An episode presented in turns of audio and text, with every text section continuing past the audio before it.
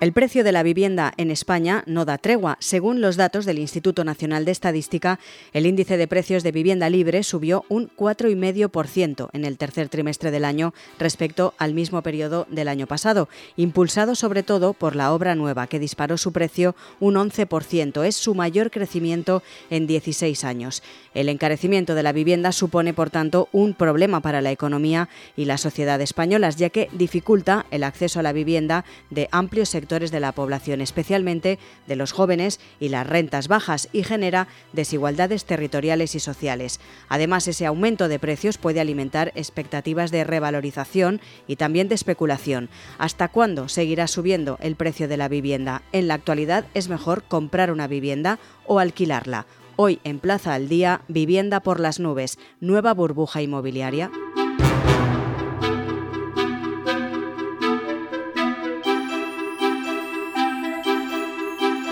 La compraventa de casas y la concesión de hipotecas se hunden en los últimos meses y, sin embargo, el precio de los inmuebles no da señales de frenazo. ¿Qué factores explican ese aumento del precio de la vivienda en España en los últimos años? Para saber y conocer más datos sobre esta cuestión, saludamos a José García Montalvo. Es eh, doctor en Economía, catedrático de la Universidad Pompeu Fabra de Barcelona y profesor de investigación del IBIE. Señor García, muy buenas. Buenas. ¿Por qué no bajan los precios si se supone que hay menos compraventa? ¿Cuál es la situación actual? ¿En qué momento nos encontramos? Sí, esta es una paradoja que está sucediendo en la actualidad y que realmente históricamente no ha funcionado así. Normalmente cuando los tipos de interés suben, las hipotecas se encarecen, las compraventas se reducen, que es exactamente lo que está sucediendo ahora, y los precios caen.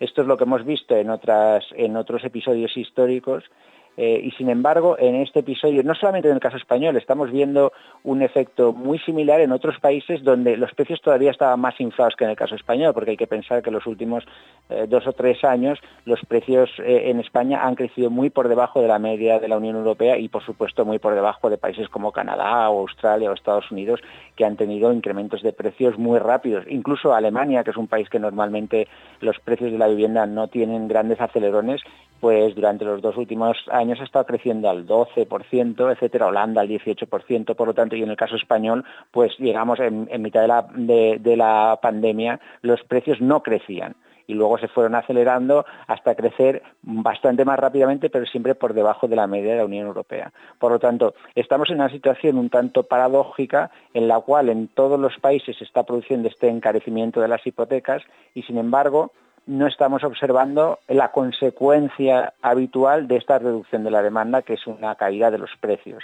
En algunos sitios se han observado caídas de precios, por ejemplo, en Alemania se ha observado, en, Australia se ha observado, en algunos otros países, pero esas caídas de precios globales fueron aproximadamente de un 5% después de unas subidas enormes y vuelven otra vez a subir. En, en los últimos trimestres están volviendo otra vez a subir en prácticamente todos los países, incluso en Australia se han recuperado un 7%. O sea que Mm, es una situación un tanto extraña. Hay algunas causas que la pueden justificar. Una primera es que el aumento de los tipos de interés se, ha trasladado con cierto retraso a las hipotecas, ha tardado un cierto tiempo, mucho más que en, eh, situaciones anteriores de subida de tipos de interés, a trasladarse en las hipotecas. El Banco Español ha reflejado en varios documentos de trabajo esto. La segunda razón que se argumenta es la cuestión del, eh, ahorro acumulado durante el periodo de, la pandemia, que aún queda parte de ese ahorro y por lo tanto, pues familias que necesitan una casa un poco más grande, pues utilizan la venta de su casa y un poco de ese ahorro para comprar una casa un poco más grande, etcétera, que es normalmente la demanda en estos momentos es básicamente demanda de, reposición y que el empleo está aguantando muy bien. En otras circunstancias, esa es otra situación paradójica, en otras circunstancias en las que las economías han ralentizado mucho, pues el empleo no aguantaba, ¿no? En, estos momentos tenemos una situación en Alemania, por ejemplo, de caída del PIB con incremento del empleo.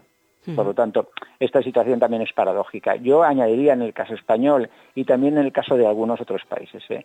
que existe estructuralmente un déficit de producción de vivienda y esto hace que aunque haya menos demanda, la oferta es muy, muy, muy pequeña. Pensemos que en España el cálculo que se hace es que aproximadamente cada año se forman 210.000 familias y sin embargo la producción de viviendas estamos entre 95, 98, 94, por ahí nos estamos moviendo 94.000.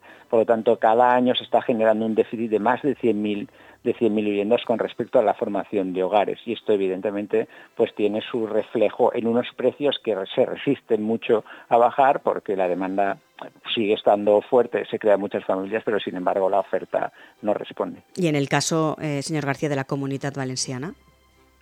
Es una es una situación bastante similar. O sea, tenemos una problemática que, es común a muchos a muchos eh, a muchas ciudades grandes ciudades del mundo ¿eh? cuando hablamos de los problemas de Valencia o de o de Barcelona de Madrid hablamos igualmente de los problemas de Ámsterdam de Berlín de San Francisco de Nueva York solo son exactamente los mismos problemas hemos entrado en una situación en la cual, y esto está muy estudiado en el caso de Estados Unidos, nadie quiere que le construyan en su backyard, nadie quiere que le construyan cerca de su casa, porque eso en teoría reduce el precio de su vivienda. Y entonces en todas las grandes ciudades y áreas metropolitanas donde se están produciendo estos problemas de falta de oferta, los votantes lo que quieren es que se construyan otros sitios, iros allá, allá lejos a construir. A mí aquí cerca me hacéis un parque, me hacéis unos, unos columpios y tal, pero, pero no un edificio, claro pero no un edificio, ¿no? Entonces, claro, eso lo que significa es que la gente que quiere ir a las ciudades a vivir, porque mm, si queremos hablábamos de esto de la España vaciada y la melancolía y el bucolismo asociado a esto, pero la realidad, la realidad es que el proceso de urbanización está tan fuerte o más que nunca. La gente quiere ir a las grandes ciudades donde se producen economías de aglomeración, donde se pagan los mejores salarios, donde se disfruta de las mejores de las mejores ventajas. Y ese proceso es imparable. Entonces, si las ciudades lo que hacen es, si los votantes de las ciudades no quieren que se construya más, lo que están es impidiendo que otra gente que querría ser ciudadano de esa, de esa metrópolis, pues pueda serlo, porque el precio de la vivienda es tan alto porque no hay oferta que no podrá que no podrá acceder. Y este es un efecto que en Estados Unidos se ha observado mm, en muchísimas localizaciones no está e, este poner todo tipo de trabas pues licencias que no sabes cuándo se van a conceder o que no se conceden eh, usos que son inapropiados y que no se y que no se cambian etcétera, etcétera, todas estas restricciones, códigos de edificabilidad complejísimos, o sea, en comparaciones internacionales las viviendas españolas son de una calidad increíble, porque mm. claro, aquí hay tanto tipo de Y en las grandes ciudades, pues en San Francisco, en Nueva York, exactamente lo mismo. Entonces, todo esto lo que hace es que, bueno, mm, una, un país eh, que en principio pues bueno, necesita más viviendas, porque claramente hay mayor formación de hogares que, viviendas construidas, pues en los sitios donde se necesitan, porque no hemos de olvidar este problema de la vivienda no es un problema generalizado, es un problema básicamente concentrado en los grandes núcleos de población en las áreas metropolitanas. Ahí es donde está el problema. Diferentes expertos vaticinaban en verano que el precio de la vivienda se podría estabilizar ahora, a finales de año. No es el caso, ¿no? Está ocurriendo todo lo contrario. Sí, sí, sí, exactamente. Yo creo que a todo el mundo nos ha cogido un poco con el pie cambiado esta situación porque efectivamente lo que se está produciendo en los últimos trimestres lógicamente por el aumento de los tipos de interés es que el incremento de los precios poco a poco se iba ralentizando, se ralentizaba, se ralentizaba, llegamos al 3,2 y de repente, bueno, comienza otra vez a acelerarse eh, hasta este último trimestre que se ha acelerado. Llevamos dos, dos trimestres ya de aceleración, el primero una pequeña aceleración, este segundo un impulso algo más fuerte, que es exactamente lo que está pasando en muchos otros países del mundo. Es exactamente lo mismo, aunque en algunos de estos países llegaron a tener mm, tasas negativas de crecimiento, o sea, los precios cayeron, pero ahora vuelven a subir otra vez y se están acelerando. Entonces, digamos, esta situación es un poco paradójica, sobre todo si tenemos en cuenta que el Banco Central Europeo en el año 2021 hizo una previsión sobre el impacto de los tipos de interés sobre el precio de la vivienda y dijo que un aumento de un punto, solamente un punto, y pensemos que en, la, zona euro ha subido cuatro puntos, solo un punto significaría una caída del 5% del precio de vivienda en dos años. Un punto solamente. Y esto no lo estamos observando en absoluto. De hecho, lo que estamos observando ahora es un repunte de la aceleración de, los precios. Estamos hablando de los precios de, la compra-venta de una vivienda, pero hay que hablar también del alquiler porque es otra opción que eligen muchos españoles. ¿Qué papel juega en este caso el mercado del alquiler precisamente en el contexto actual de vivienda que estamos hablando? Pues el mercado del alquiler, sobre todo la parte que es alquiler a precio de mercado, es, digamos, el eslabón más débil del mercado Eh, es verdad que bueno, las hipotecas se han encarecido, etcétera, etcétera, pero todas las comparaciones internacionales dicen que los compradores de vivienda, tantos los, que han, los que ya la tienen completamente pagada, como estos que están, como los que están pagando una hipoteca, en España no tienen, en términos de comparación con la Unión Europea o la OCDE, su gasto es menor en proporción a su renta que en la mayoría de los, de los países de, de la Unión Europea. Está bastante por debajo de la Unión Europea. Donde estamos mal realmente, es en el alquiler a precio de mercado. Estamos mal, no estamos muy mal, mm. porque hay una proporción muy alta, mayor del 40%, que paga más del 40% de su renta disponible en, el Solo para el mercado, solamente para el alquiler.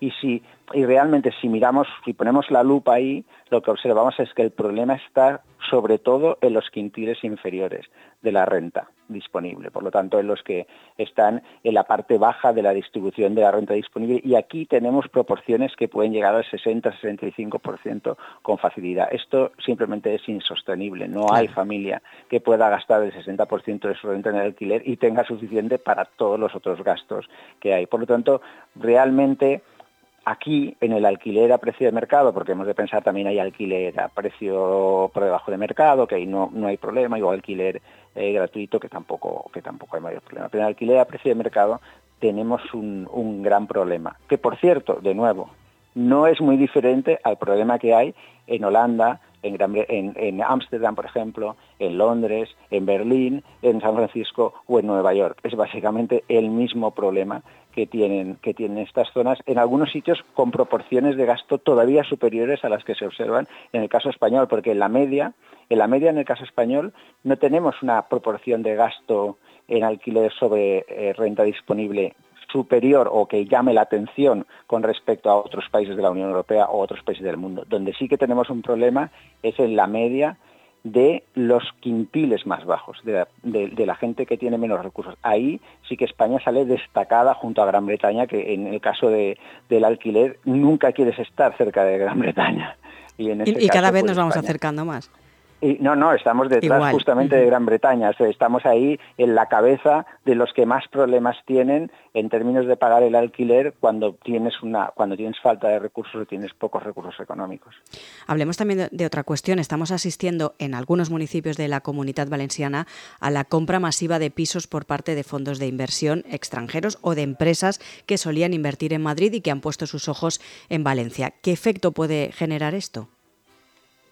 Bueno, Valencia ha tenido en los últimos años, Valencia nunca fue un sitio donde, donde los inversores vieron una zona de gran desarrollo, etcétera. Estoy hablando de hace 10 o 15 años.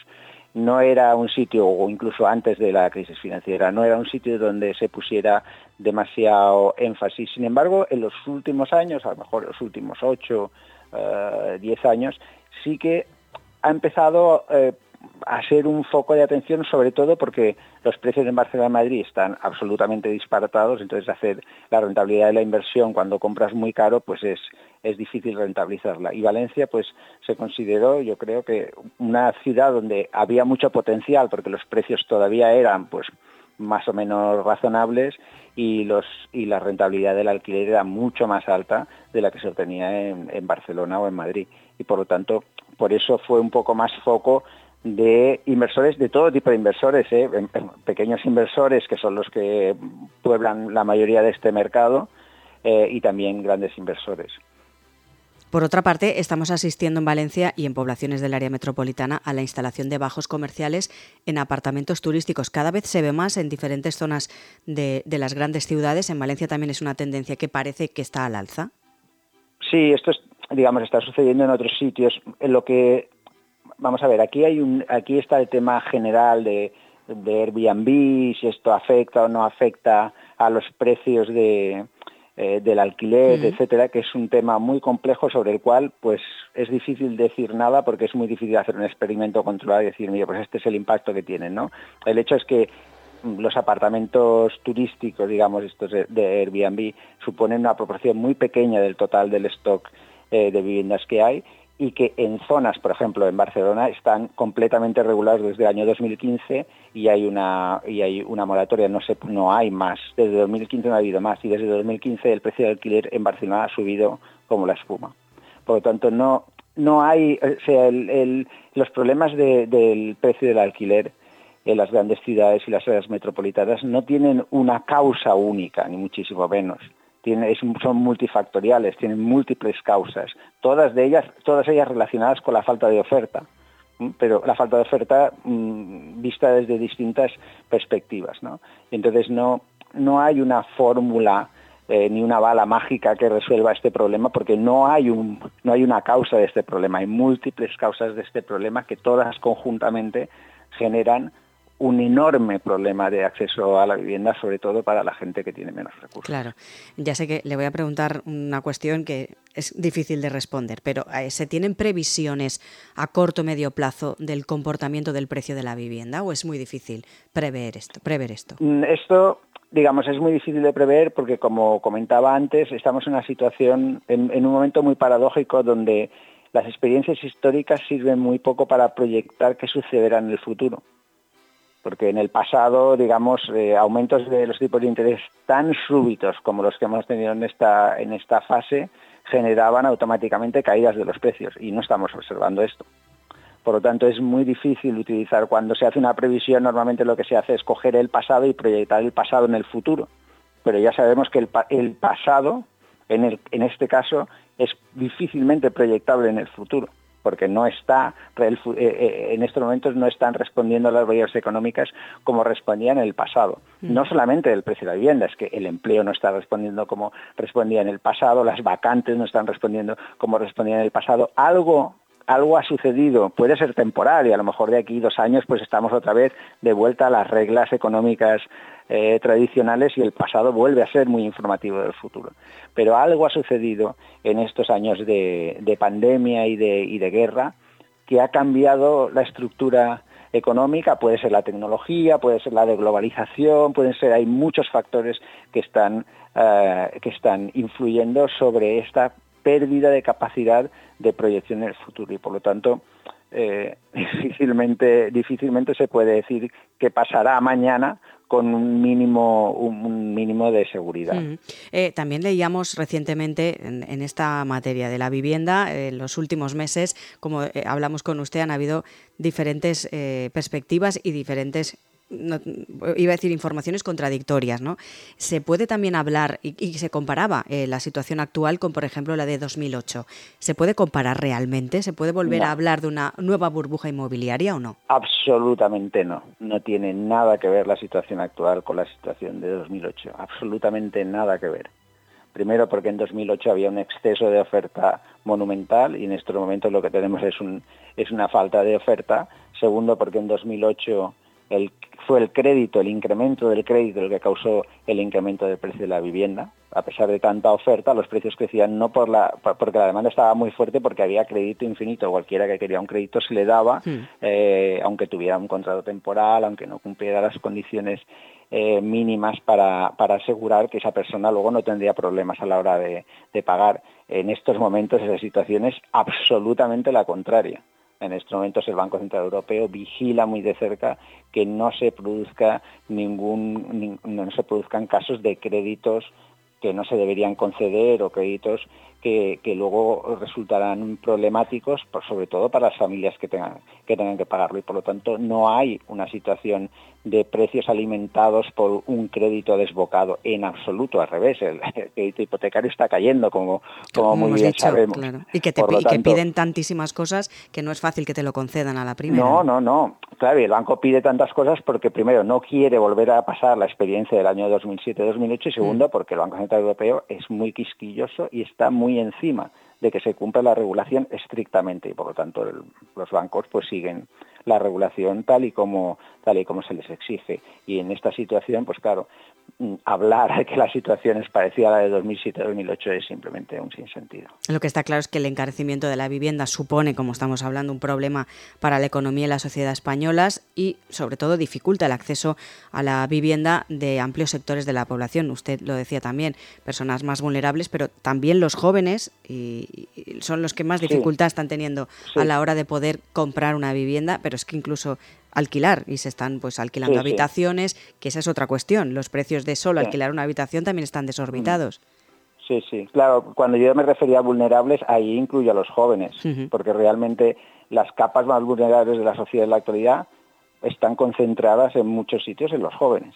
En estos momentos, es claro, si miramos a la evolución de las tasas de pobreza por grupos de edad, pues se ve clarísimamente. Los jóvenes tienen una tasa de pobreza que está aumentando clarísimamente, mientras que la gente mayor de 65 años, mayor de 60 años, tiene unas tasas de pobreza que está cayendo espectacularmente. Por lo tanto, está cambiando mucho cuál es la, la definición de lo que es una, una familia, una persona que tiene problemas mm, económicos o que tiene una situación de vulnerabilidad está cambiando significativamente y cada vez más los jóvenes están en esta, en esta situación porque tienen unos salarios muy bajos con unos precios que están cada vez más caros en la mayoría de las cosas, incluyendo, por supuesto, la vivienda.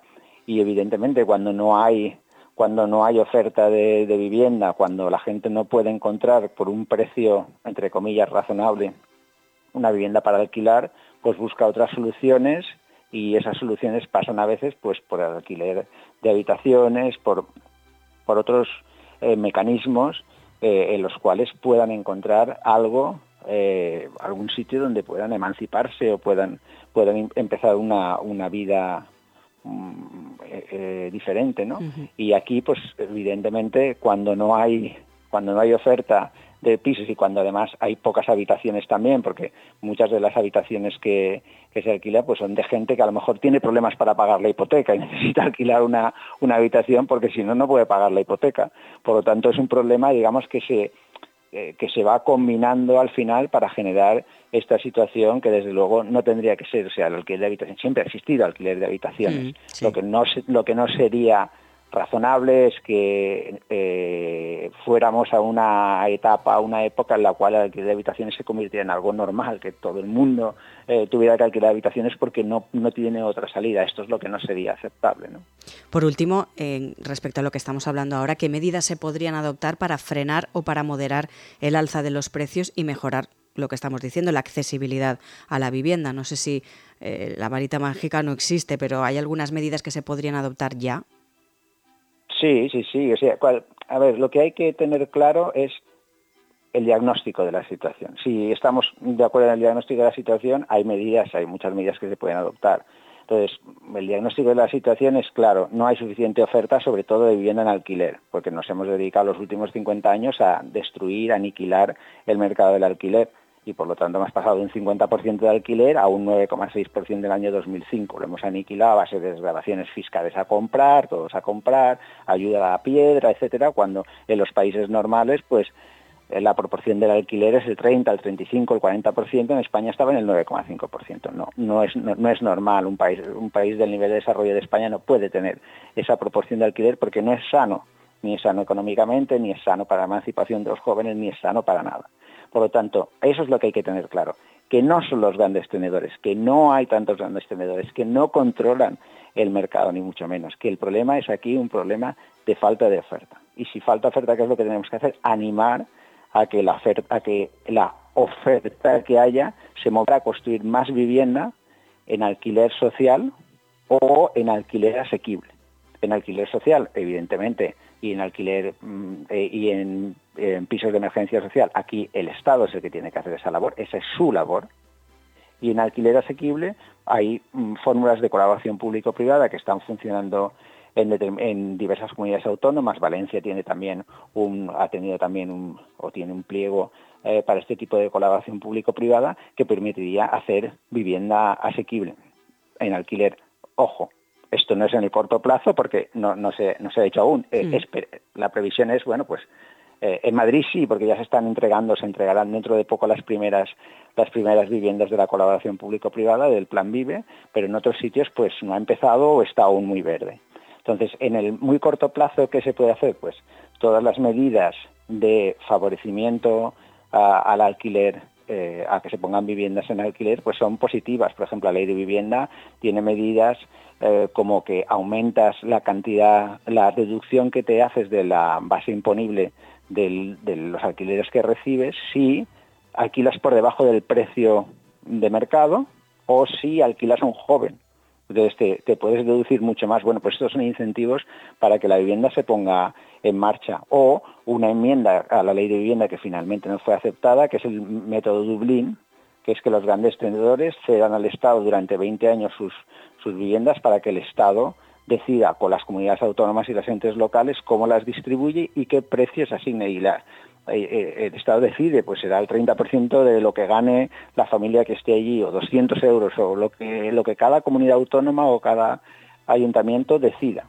Y, esto se paga una cantidad fija a los grandes tenedores, que es el 20%, está por debajo un 20% del precio de mercado. Bueno, esto es una solución que en Dublín se ha hecho, que aquí se propuso y que finalmente esa enmienda no llegó a la ley de vivienda por motivos meramente ideológicos, pero que había incrementado Mm, bastante eh, el parque de, vivienda en alquiler.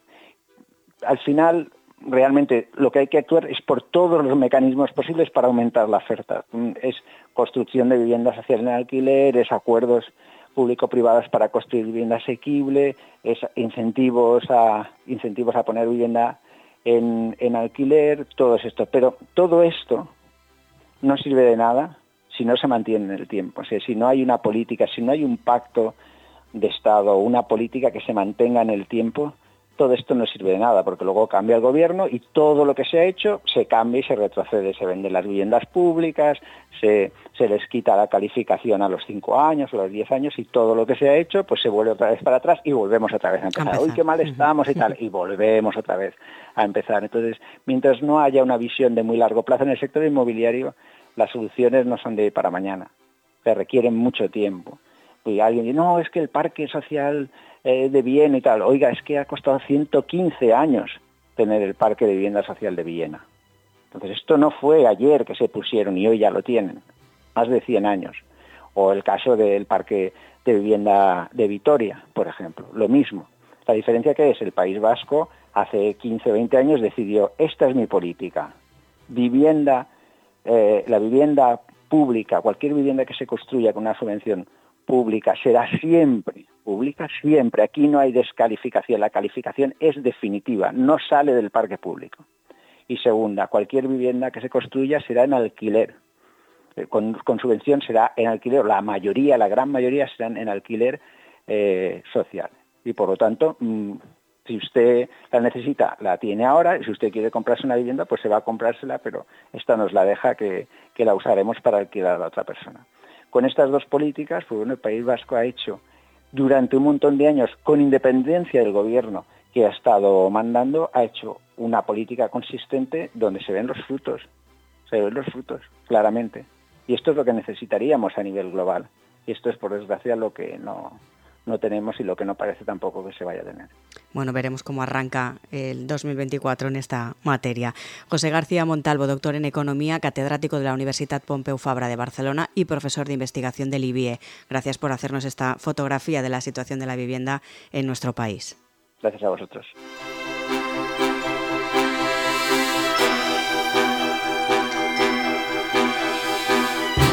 Es difícil prever qué pasará a corto plazo con el precio de la vivienda. La situación es compleja y, como apunta el profesor García Montalvo, es paradójica. Aún así, afirma que la situación actual no se puede comparar con la de 2008 y, por tanto, aunque el precio de la vivienda sigue subiendo, no se puede hablar en absoluto de una nueva burbuja inmobiliaria. Plaza al Día es el daily de todas las cabeceras del Grupo Plaza. Lo pueden escuchar también a través de las principales plataformas de podcast a las que pueden suscribirse y enviarnos todos comentarios. Les animamos también a entrar en plazaldía.es, donde pueden encontrar todos nuestros contenidos y realizar cualquier suscripción.